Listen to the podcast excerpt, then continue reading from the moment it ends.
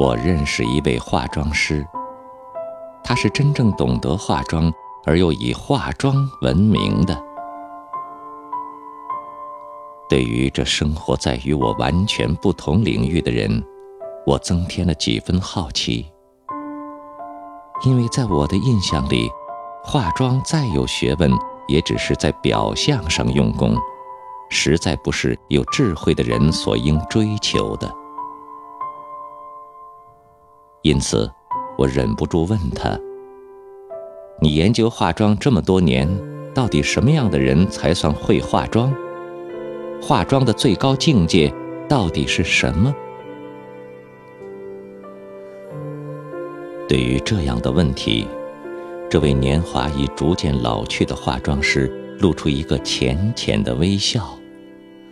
他说：“化妆的最高境界可以用两个字形容，就是自然。最高明的化妆术是经过非常考究的化妆。”让人家看起来好像没有化过妆一样，并且这化出来的妆与主人的身份匹配，能自然表现那个人的个性与气质。次级的化妆是把人凸显出来，让他醒目，引起众人的注意。拙劣的化妆是一站出来，别人就发现他化了很浓的妆。而这层妆是为了掩盖自己的缺点和年龄的。最坏的一种化妆，是化过妆以后扭曲了自己的个性，又失去了五官的协调。例如，小眼睛的人竟画了浓眉，大脸蛋儿的人竟画了白脸，宽阔的人竟画了红唇。没想到。化妆的最高境界竟是无妆，竟是自然。这可使我刮目相看了。化妆师看我听得出神，继续说：“这不就像你们写文章一样，拙劣的文章常常是词句的堆砌，扭曲了作者的个性。”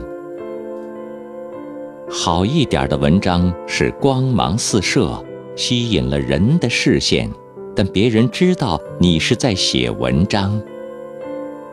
最好的文章是作家思想感情的自然流露，它不堆砌，读的时候不觉得是在读文章，而是在读一个生命。多么有智慧的人呐！可是。到底做化妆的人只是在表皮上做功夫？我感叹地说：“不对的。”化妆师说：“化妆只是最末的一个枝节，它能改变的事实很少。深一层的化妆是改变体质，让一个人改变生活方式，睡眠充足，注意运动与营养。”这样的皮肤改善，精神充足，比化妆有效得多。再深一层的化妆是改变气质，多读书，多欣赏艺术，多思考，对生活乐观，对生命有信心，心地善良，关怀别人，自爱而有尊严。这样的人就是不化妆也丑不到哪里去。脸上的化妆只是化妆最后的一件小事。我用一句简单的话来说明：三流的化妆是脸上的化妆，二流的化妆是精神的化妆，一流的化妆是生命的化妆。化妆师接着做了这样的结论。你们写文章的人不也是化妆师吗？三流的文章是文章的化妆，二流的文章是精神的化妆，一流的文章是生命的化妆。这样，你懂化妆了吗？我为这位女化妆师的智慧而起立向她致敬。并深为我最初对化妆的观点感到惭愧。告别了化妆师，回家的路上，我走在夜黑的地方，有了这样深刻的体悟：这个世界一切的表象都不是独立自存的，一定有它深刻的内在意义。那么，改变表象最好的方法，不是在表象上下功夫，一定要从内在里改革。